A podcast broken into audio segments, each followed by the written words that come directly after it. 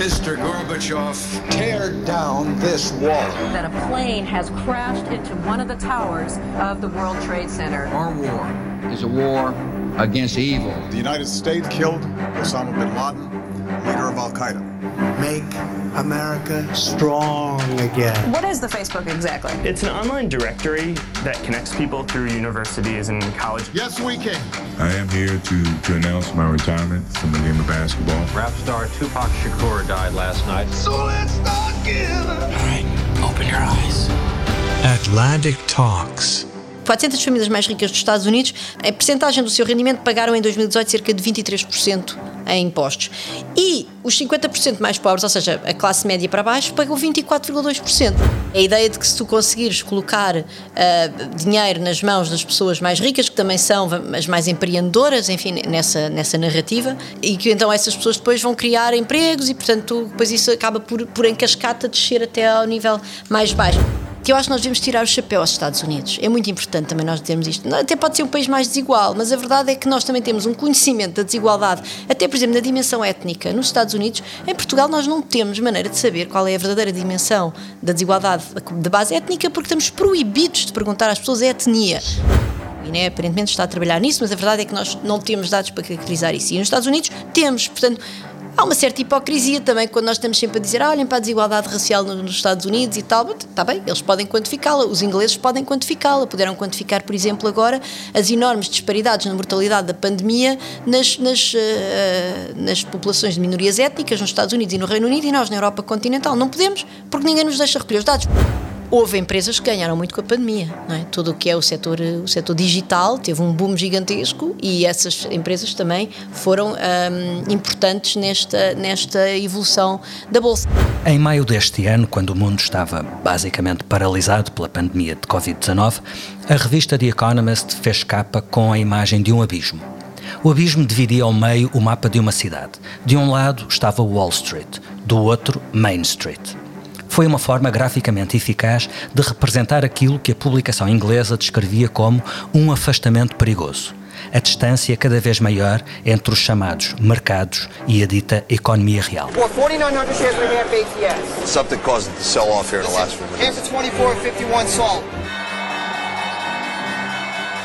A pandemia tornou ainda mais notória a distância e a desigualdade entre o comum dos mortais e uma bolha financeira que tem o seu melhor reflexo nos índices bolsistas. Conforme as perspectivas do PIB, do desemprego, do poder de compra das famílias se têm afundado um pouco por todo o mundo, as bolsas entraram numa estranha euforia. Something may be broken in equity markets. Despite the recent sell off, U.S. stocks are well on their way to erase losses for the year. But the coronavirus pandemic rages on, job losses are steep, and the global economy is facing its worst recession since World War II. Neste caso, como em tantos outros, os Estados Unidos são um bom caso de estudo. Os ganhos do Wall Street ao longo dos primeiros seis meses da pandemia são um caso sintomático desse afastamento entre a bolha e a vida real que acentua outras desigualdades. Nos Estados Unidos, a bolha dos mais ricos tem se tornado cada vez mais rica. Há uma curva que não engana. Basta ir ao site World Inequality Database e o peso do 1% dos mais ricos dos Estados Unidos no total da riqueza do país não tem parado de crescer desde a década de 80. Chamam-lhe Inequality Turn. E essa curva da desigualdade começa a subir quando este senhor chega à Casa Branca. Now, No tradicional clube das grandes economias do mundo, chamado G7, os Estados Unidos não são apenas a maior, são também, de longe, a mais desigual. É preciso alargar a análise à Rússia ou a potências emergentes como a Índia ou o Brasil para encontrar mais desigualdade na distribuição de rendimento. Olhando para o índice de Gini, que mede a desigualdade na distribuição de rendimentos em cada país, esta tem subido nos Estados Unidos, ao contrário, por exemplo, de Portugal, onde tem descido. Os últimos dados da OCDE dizem que Portugal é hoje um país bastante menos desigual do que os Estados Unidos. O rendimento médio dos 1% mais ricos nos Estados Unidos cresceu mais de 200% entre 1979 e 2016. No mesmo período, o rendimento dos 20% mais pobres cresceu bem menos de metade disso, 85%. Hoje vamos falar destas tendências e do que os dados nos dizem sobre o impacto das políticas públicas na distribuição da riqueza e nos índices de desigualdade, porque perceber as causas é essencial para perceber os efeitos e as suas consequências. O aumento das desigualdades está na base de muito do mal-estar que atravessa as nossas sociedades, com fraturas sociais que têm alimentado a emergência de populismos e de correntes antissistema. Convidei para este episódio de Atlantic Talks a Susana Peralta. Olá, Susana, bem-vinda. Olá, obrigada. Obrigado por teres aceito este convite. A Susana Peralta é economista, doutorada pela Universidade Católica de Lovaina, tem 45 anos e é professora associada da nova SBE. Foi uma das boas novidades do espaço público português na última que década, na última década. Talvez escreve, menos, menos. Escreve semanalmente no público, é convidada frequente de debates e programas televisivos, onde costuma falar de temas que ficam naquele cruzamento entre economia e política e que são também os temas que tem lecionado na academia: políticas públicas, pobreza, microeconomia. Os Estados Unidos são muitas vezes objeto da sua análise por uma razão muito pragmática. Sem dados não há ciência. E a quantidade de dados que estão disponíveis sobre os Estados Unidos não tem comparação com o que se passa na Europa. Já vamos falar disso e das razões dessa diferença, mas antes, Susana, começo pela pergunta básica, que é sempre a melhor maneira de começar. Porquê é que o país mais rico do mundo é, das, das economias desenvolvidas, um dos mais desiguais? Pois é, isso é importante, não é? Essa qualificação das economias desenvolvidas, porque quando nós olhamos mesmo em países que, na verdade, não se contam entre os países menos desenvolvidos, como por exemplo a Rússia, é um país muitíssimo mais desigual uh, do que os Estados Unidos, não é? depois, enfim, se formos às, às uh, oligarquias do petróleo, etc., então aí estamos a falar de níveis de desigualdade que não têm qualquer espécie de comparação, ou seja, apesar de tudo, Uh, o Estado democrático, não é? E o facto de, de, esta igualdade fundamental de uma pessoa, um voto, tem um impacto grande na, naquilo que é a capacidade de, do sistema político de criar um, um, um, sistema de mercado depois que seja ele menos desigual. Ah, mas, portanto, agora voltando a pegar na tua pergunta, porque é que os Estados Unidos, em todo o caso, quando nós comparamos, se calhar, com, com, aquele que é, o, que é o espaço económico natural de comparação dos Estados Unidos, que é, que é a União Europeia, a União Europeia. Ou, ou, a Europa Ocidental de maneira mais genérica, porque nós, obviamente, queremos incluir nesse grupo a Suíça, e a, a Suíça, peço desculpa, e a Noruega.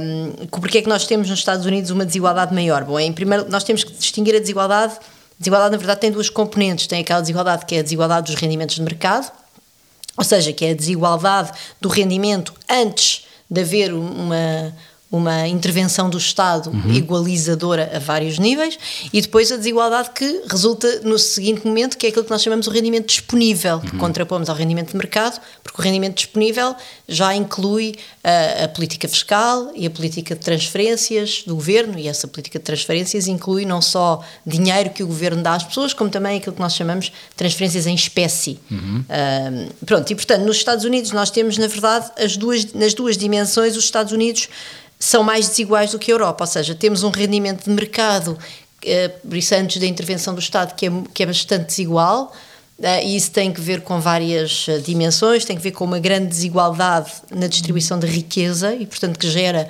uma distribuição do rendimento do capital que é muito desigual relativamente àquilo que é a situação na União Europeia. E, quando eu digo, eu vou usar um bocadinho a União Europeia e a Europa uh, Europa Ocidental como uhum. sinónimos, é evidente que não são, mas não é para isso que estamos aqui a discutir, pronto. Uh, mas, uh, portanto, obviamente que essa é uma dimensão da, da, desigualdade da riqueza, embora a desigualdade da riqueza tenha vindo a aumentar historicamente desde, desde o pós-guerra, em todas as, na verdade, em todas as economias, mas nos Estados Unidos mais do que na Europa. E, portanto, uma, uma distribuição de riqueza mais desigual, a riqueza, no fundo, é um estoque, não é? Que, que, gera um fluxo, que é o rendimento do capital, e, portanto, quando há uma distribuição de riqueza mais desigual, o próprio rendimento do capital é o próprio mais desigual. Mas o rendimento do trabalho também é muito desigual nos Estados Unidos, em particular porque o sistema alguns autores que se debruçam sobre isso, economistas, uh, uns americanos e outros não americanos, mas baseados nos Estados Unidos, uh, dizem que explicam-nos que realmente o sistema educativo nos Estados Unidos é, cria muitas desigualdades, cria mais desigualdades do que na Europa, e depois temos no, no, na Europa, apesar de tudo, mecanismos de igualização dos salários como a negociação coletiva e como a, a prevalência de salários de políticas de salário mínimo, que nos Estados Unidos existem apenas ao nível dos Estados. Portanto, Ou seja, alguma regulação. Um, bastante mais regulação uhum. ao nível salarial. Uh, que também uh, portanto, diminui a desigualdade salarial e, portanto, também, uh, também diminui a própria desigualdade. E depois, claro, temos Estados sociais mais, mais interventivos na, na União Europeia, não só a progressividade do sistema fiscal que conheceu uma erosão muito importante desde os anos 80 na generalidade dos países desenvolvidos. Essa, essa erosão da progressividade foi menos acentuada nos países europeus do que nos Estados Unidos. O que acontece nos impostos é que nós tínhamos um sistema extremamente progressivo, com taxas marginais acima dos 60%, pré-Reagan, não é?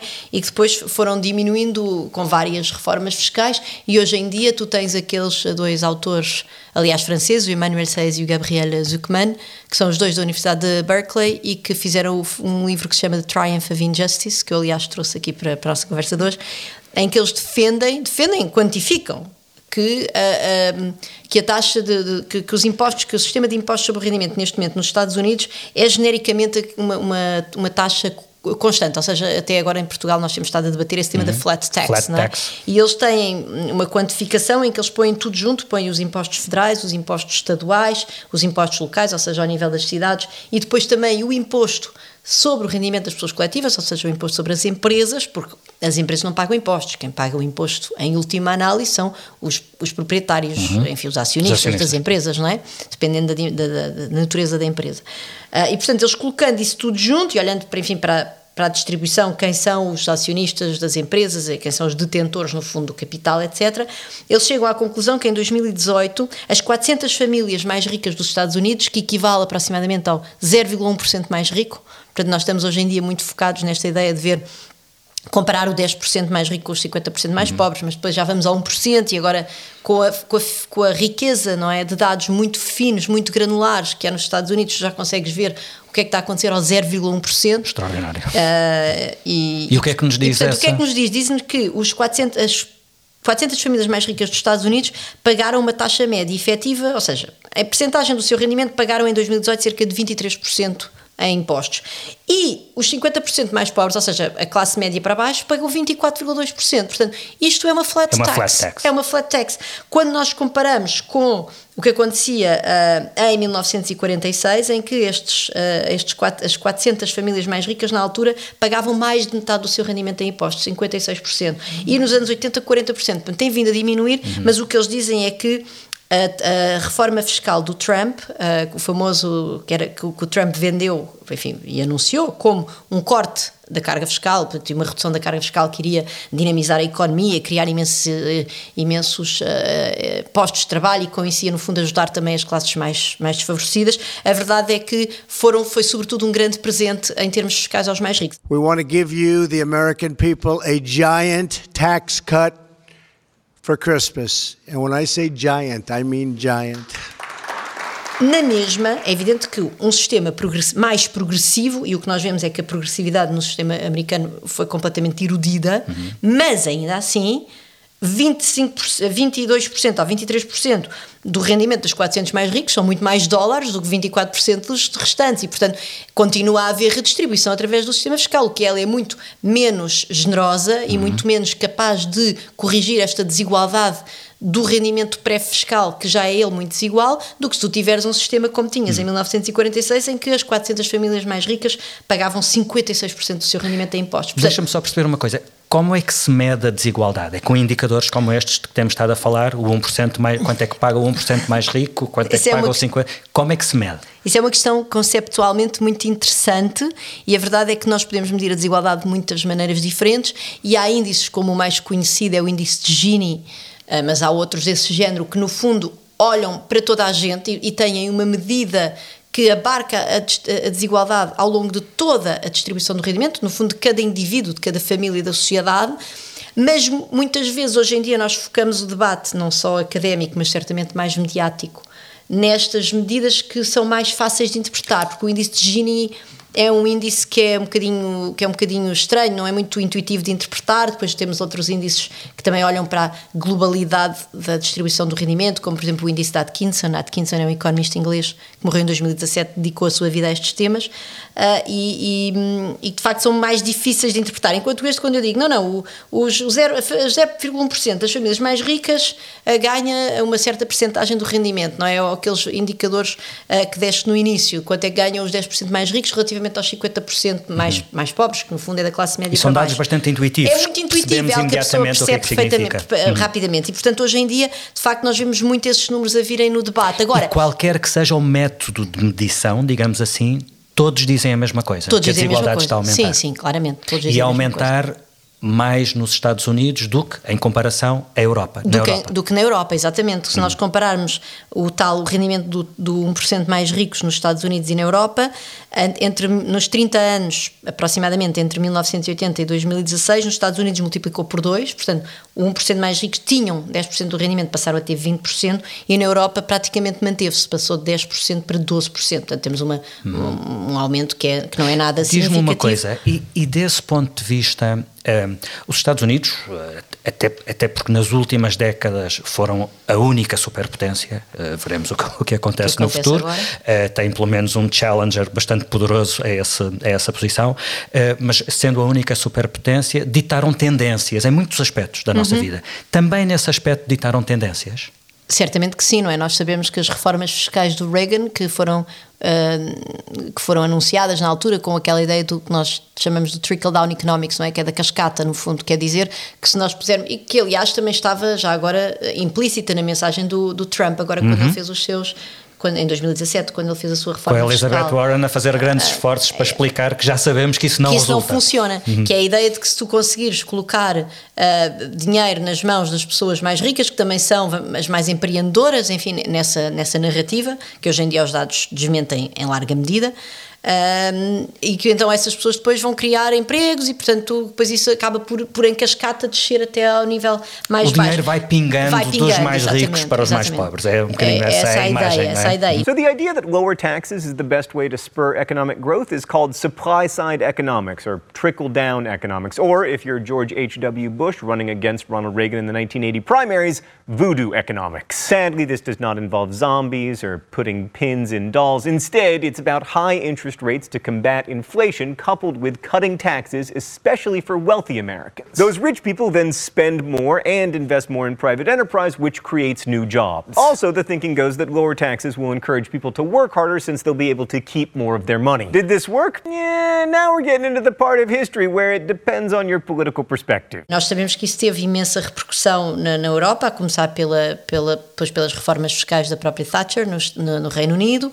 ah, que também levaram uma enorme diminuição da taxa marginal paga pelas pessoas mais ricas e, portanto, nós estávamos num Mas na regime... Europa continental também, também seguiu essa moda? Também houve, houve uma diminuição.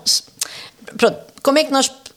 Nós já perguntámos aqui como é que medimos a desigualdade de rendimento. É, um, é uma questão interessante. Outra questão também muito interessante e que nos levaria para uma conversa na qual não vamos entrar é como é que se mede a progressividade do regime fiscal. Pronto, não vamos entrar muito por aí, vamos fixar-nos num, num indicador que também, mais uma vez, é bastante apelativo, toda a gente percebe e que, e que não, é, não conta a história toda, tal como estes top 1% ou os top 10% também não contam a história toda, que é o indicador da taxa marginal paga pelos rendimentos mais elevados. E o que é que é a taxa marginal? É sempre muito importante nós percebermos isto. A taxa, a taxa marginal quer dizer que nós pagamos aquela taxa apenas a partir de um determinado nível de rendimento e não é sobre o nosso rendimento todo, não é? Portanto, é só Sobre nos euros, nos euros a excedentes patamar. relativamente a esse patamar, isso é muito importante também as pessoas perceberem. Pronto, mas se nós nos fixarmos nessa medida necessariamente imperfeita, mas que é bastante apelativa e ilustrativa do que é a progressividade do sistema fiscal, nós tivemos uma diminuição desta taxa marginal paga pelos rendimentos mais elevados na generalidade dos países. Portanto, isso é algo que nós temos observado desde os anos 80. E também observamos que quando olhamos para, para a informação disponível acerca da distribuição do rendimento, ah, mais uma vez sempre muito baseado no trabalho destes economistas que eu já citei, do Piketty também e de outros coautores deles, ahm, que o, o, a- o top, portanto, o rendimento, a percentagem do rendimento de um país que vai parar ao bolso dos tais 1% mais ricos ah, é- aumentou mais nos países que mais diminuíram essa taxa marginal de imposto dos, dos rendimentos mais elevados. Portanto, isso foi uma, foi uma tendência que se generalizou, que portanto, veio do Reagan, Thatcher e depois no- no- na Europa nós tínhamos taxas de, de, de imposto marginal sobre os rendimentos mais ricos que eram genericamente acima dos 50% e muitas vezes chegando até aos 80% e hoje em dia isso já não acontece em lado nenhum e eu não estou a falar da Segurança Social, estou apenas a falar em sede de IRS. No- nos anos 80, a quantidade de dados e, e- e e o- os dados ao microscópio, como conseguimos ver hoje, não existia, mas existiam, existiam reflexos das políticas que estavam bastante à vista. Foi, foi a década de desregulação da economia, da euforia bolsista, dos yuppies. Eh, houve um impulso muito ambicioso à abertura de mercados e à globalização. O reverso é a desigualdade, como, como o aumento da, da, desigualdade.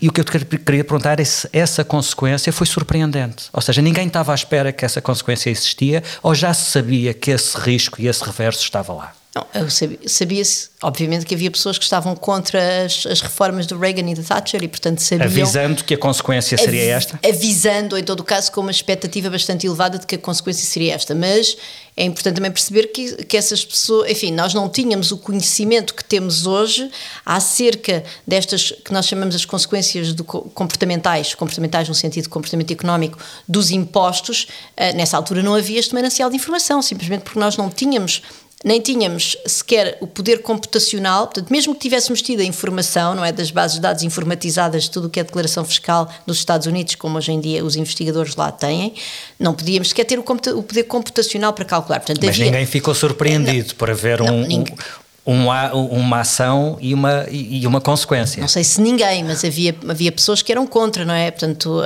o que é que, repara, havia uma convicção de que o pós-guerra tinha trazido um grande poder igualizador. Bem, a própria guerra, na verdade, é um mecanismo igualizador, porque destrói o estoque de capital, e o estoque de capital é, a riqueza é um, é um, um, um motor de desigualdade, uhum. não é? Porque está concentrada na, nas mãos das pessoas mais ricas, como falámos no início, e aliás eu devo dizer que no, o nosso nível de, de, de, de, desigualdade na distribuição da riqueza, nosso, e aqui estou a falar genericamente de, da Europa e dos Estados Unidos, ainda não atingiu aquilo que era no, antes, antes da guerra.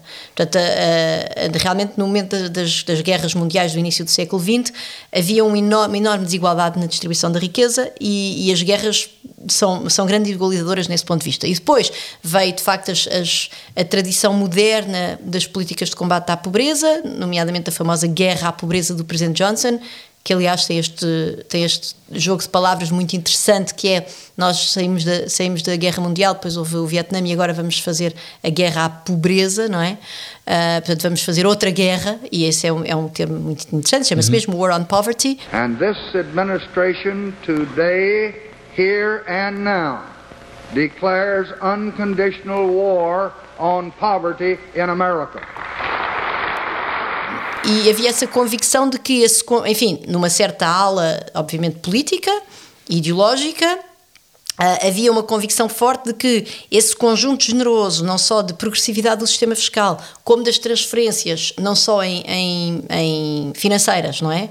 Uh, o que ele chamava uh, no presidente, que o presidente Johnson da, da guerra da pobreza, que era ajuda para as famílias com crianças dependentes, Aid for Families with Dependent Children, que eram programas, no fundo, muito generosos, praticamente perenes enquanto tivesses crianças, uh, de, de, de, de, transferências monetárias, mas depois também a criação dos, chama, dos chamados vouchers de comida que existem nos Estados Unidos, que são uhum. dadas às famílias mais pobres. E há investigação hoje em dia que mostra, por exemplo, a exposição das mães uh, grávidas.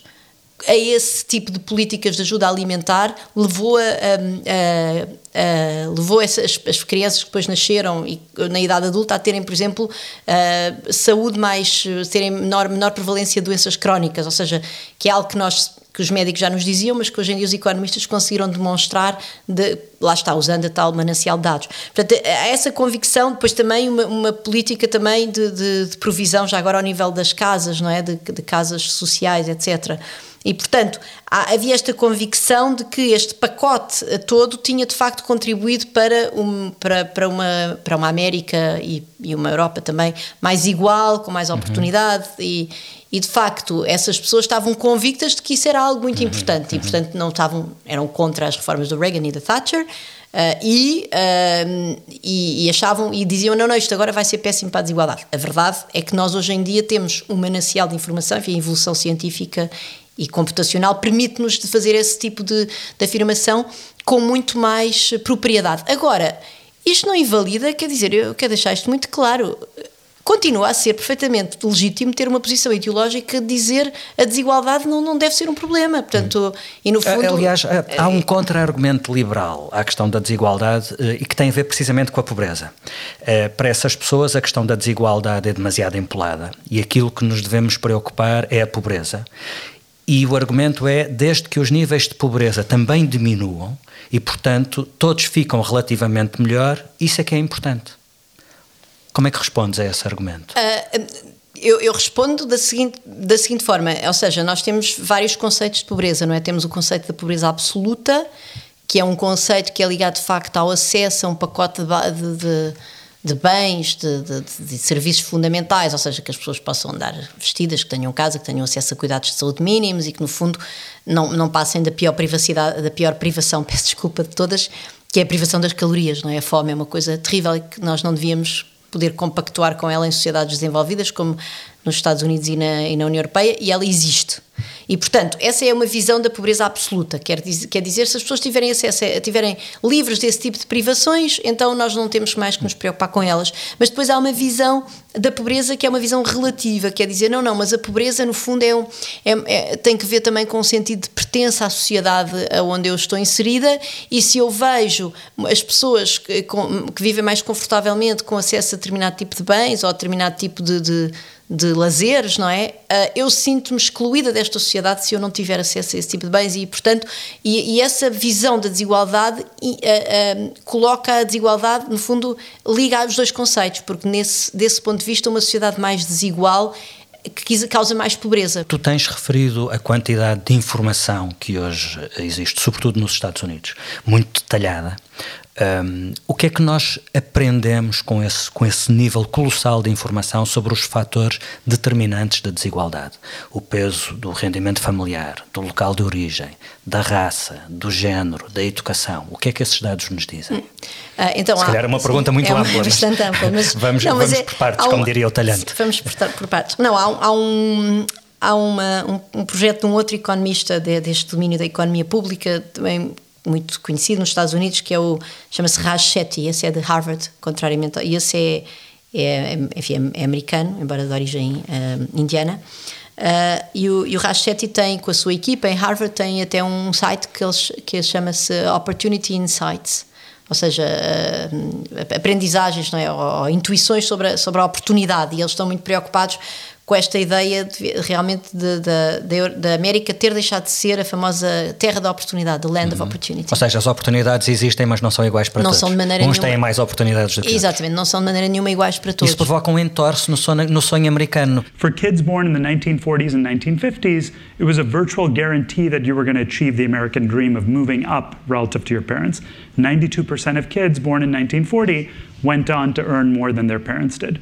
If you look at what has happened over time, you see a very stark fading of the American dream, such that, as Jacqueline mentioned, for kids born in the 1980s who are turning 30 today when we're measuring their earnings, it's essentially a coin flip, a 50-50 shot as to whether you're going to do better than your parents. Nestas entrevistas temos falado muitas vezes de sonho americano, ainda no outro dia com a Isabel Lucas sobre a literatura e o peso do sonho americano na literatura.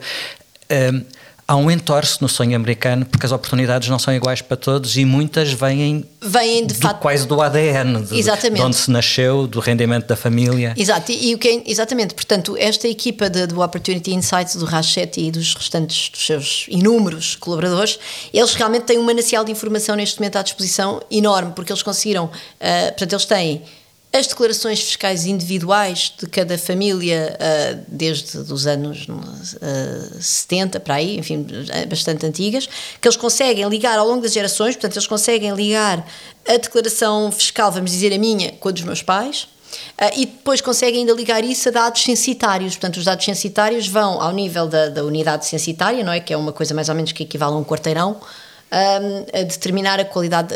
Tem Com esse sobre detalhe a... ao, ao, ao quarteirão? Sim, o, os nossos dados censitários também têm ao quarteirão. Uh, São é menos detalhados? Uh, não, não, não, temos, sim, nós não temos dados censitários de rendimento, temos de, apenas de qualidade de, das casas, por exemplo, temos algumas e temos da, da, da, educação. Portanto, nós conseguimos, conseguimos caracterizar de alguma forma esta realidade socioeconómica a esse nível de 10 em 10 anos. O que nós não conseguimos é depois ligar isso aos dados fiscais, etc., em Portugal. Enfim, uh, portanto, estamos bastante mais atrasados do que isso nos Estados Unidos. Portanto, eles conseguem. O que é que ele consegue? Ele consegue pegar num adulto hoje em dia, ver onde é que estava a sua família de origem, tudo isto é anonimizado, nada disto tem nomes, como é evidente, não é? Presumi que sim. Uh, portanto, ver, ver a, a, a, sua família de origem, quanto é que ganhava a família de origem, uh, onde é que trabalhavam os pais, em que setor, em que profissão é que tinham, que nível de educação é que tinham, em que bairro é que viviam, portanto, através dos dados censitários, e quais é que são as características desse bairro em termos da composição socioeconómica, étnica uh, e também no socioeconómico, evidentemente, inclui-se o próprio perfil profissional das pessoas que lá vivem, não é? Se são mais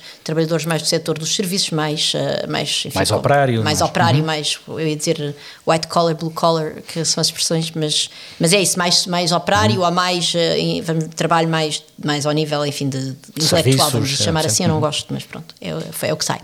Uh, e, e, portanto, eles conseguem de facto ter uma caracterização muito fina e com isso eles conseguiram mapear uma série de determinantes desta, desta morte do sonho americano, deste, em todo o caso, deste perigo em que ele está, não é?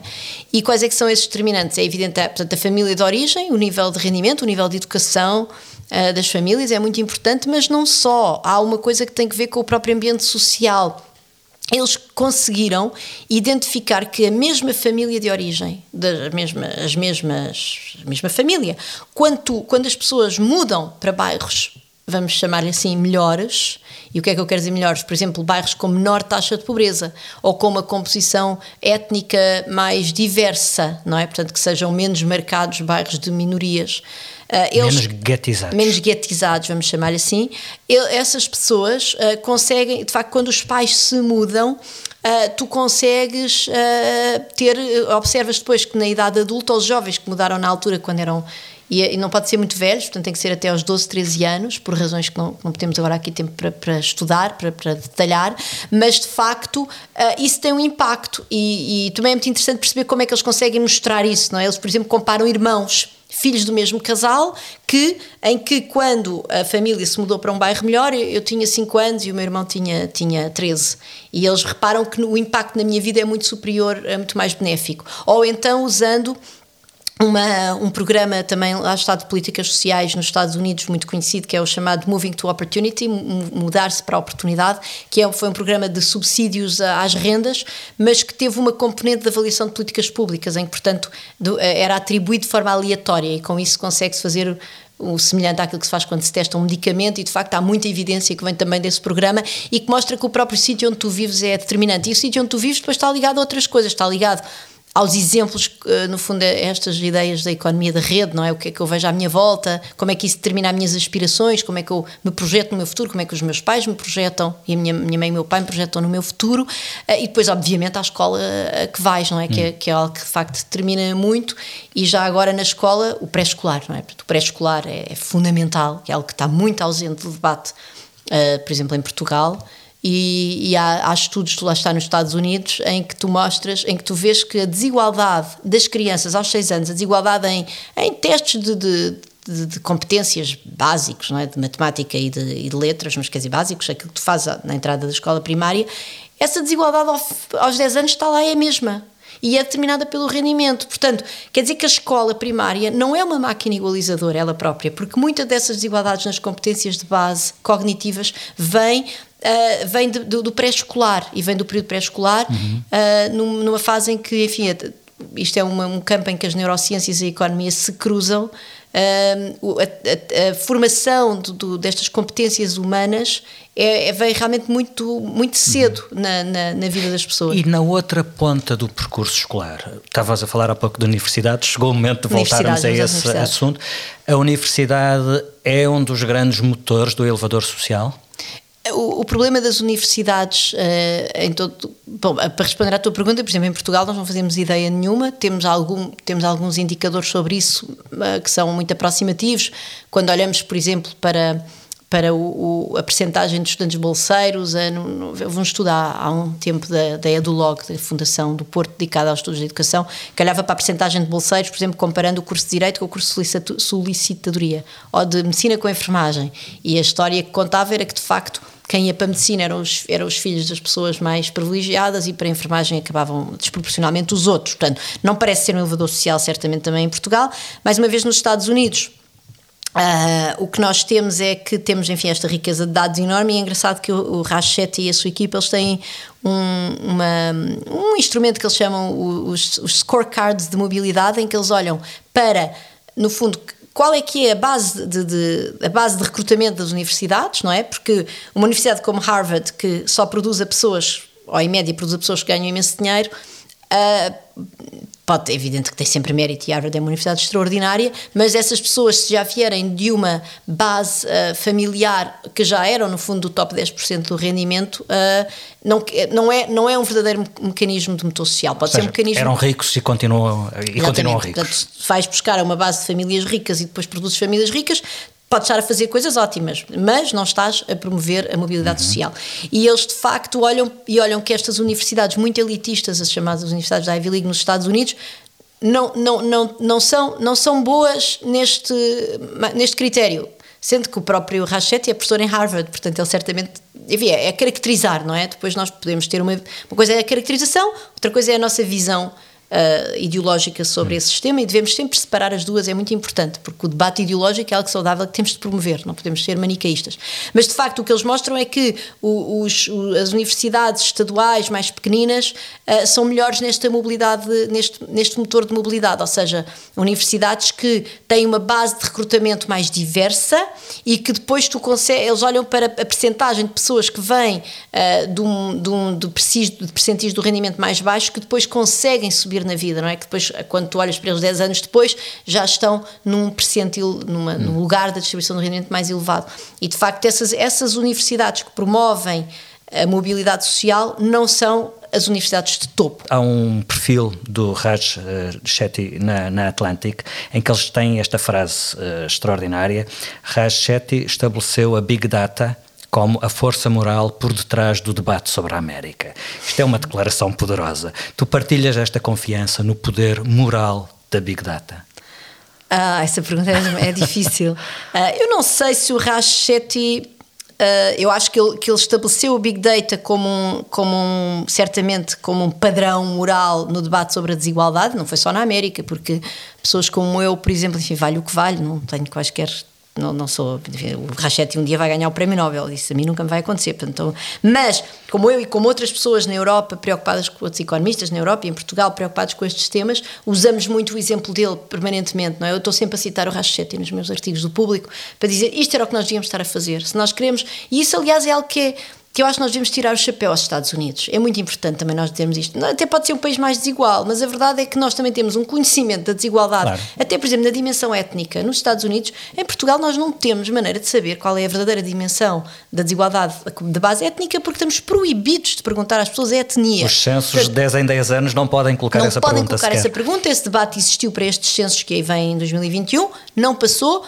Uh, ficou prometido um inquérito que também ainda não saiu. Uh, enfim, agora, o INE aparentemente está a trabalhar nisso, mas a verdade é que nós não temos dados para caracterizar isso. E nos Estados Unidos temos, portanto, há uma certa hipocrisia também quando nós estamos sempre a dizer ah, olhem para a desigualdade racial nos Estados Unidos e tal. Está bem, eles podem quantificá-la, os ingleses podem quantificá-la, puderam quantificar, por exemplo, agora as enormes disparidades na mortalidade da pandemia nas, nas, uh, nas populações de minorias étnicas nos Estados Unidos e no Reino Unido e nós na Europa continental. Não podemos, porque ninguém nos deixa recolher os dados, portanto isso é muito hipócrita. Porquê é que há este contraste tão grande na aposta uh, em, em dados?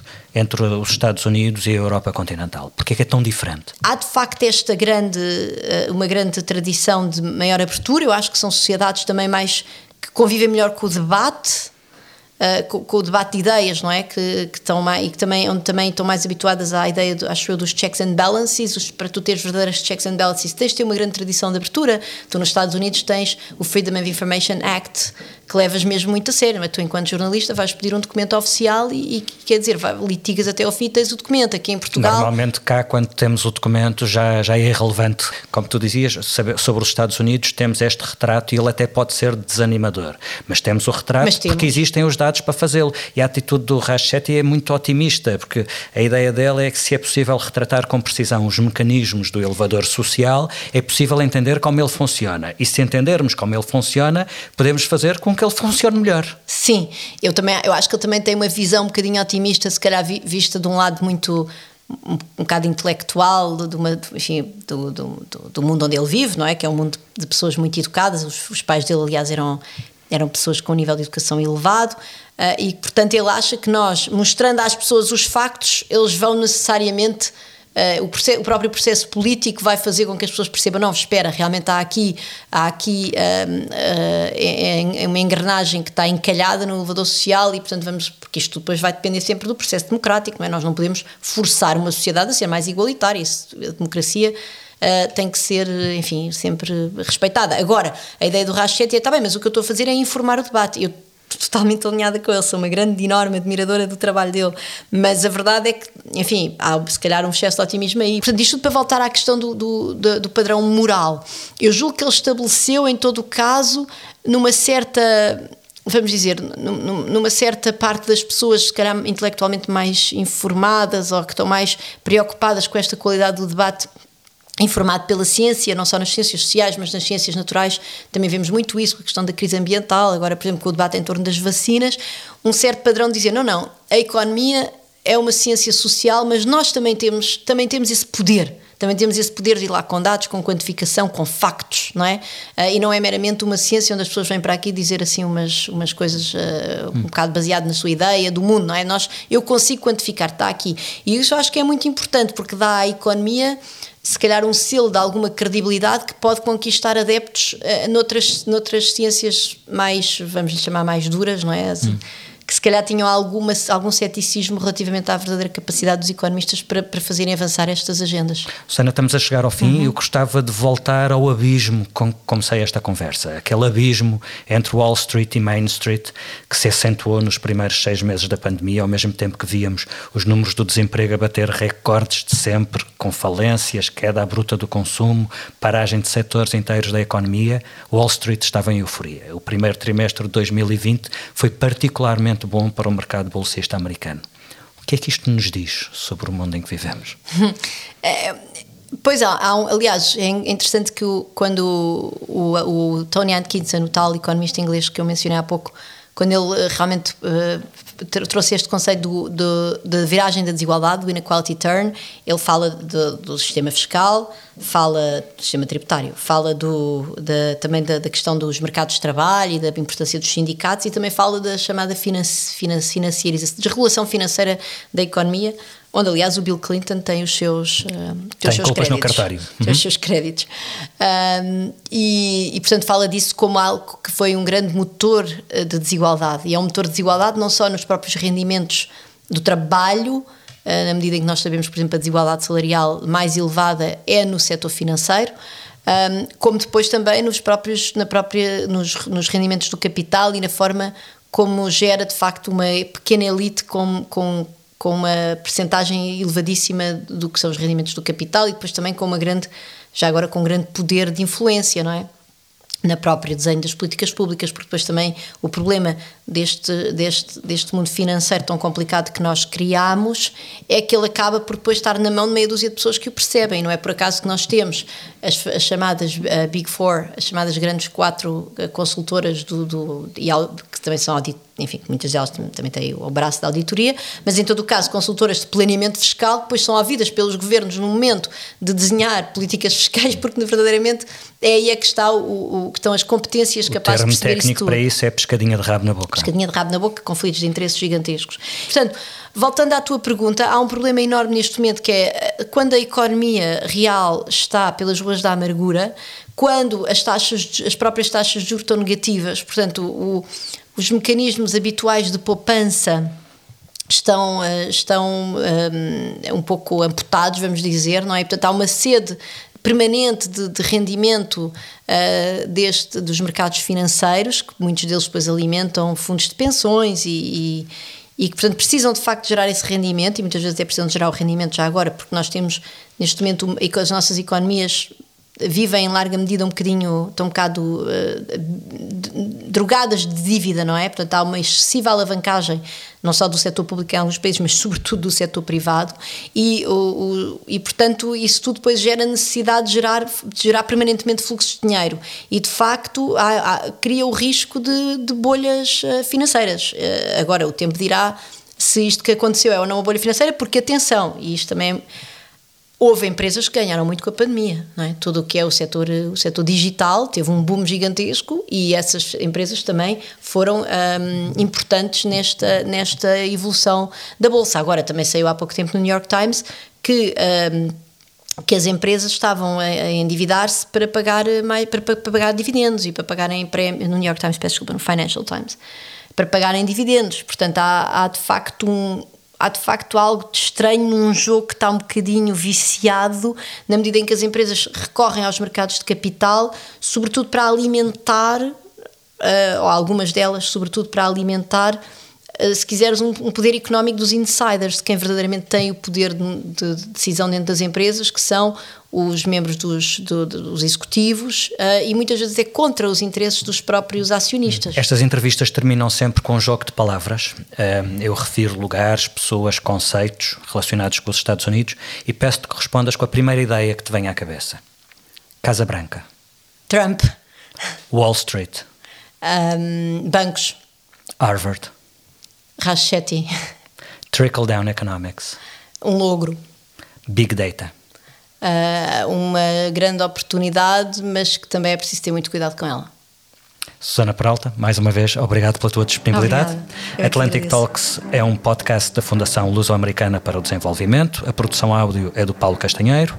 Eu sou o Felipe Santos Costa. Voltamos na próxima semana com outro convidado e já a seguir pode ouvir alguns segundos do que ele tem a dizer quando nós mudamos um, as condições ambientais e temos espécies que, não, que não, não, conseguem sobreviver, nós podemos pensar, ok, mas há outro local em que nós vamos ter espécies que vão aparecer. Eh, talvez houvesse, mas nós tivéssemos milhões de anos para esperar. Até lá.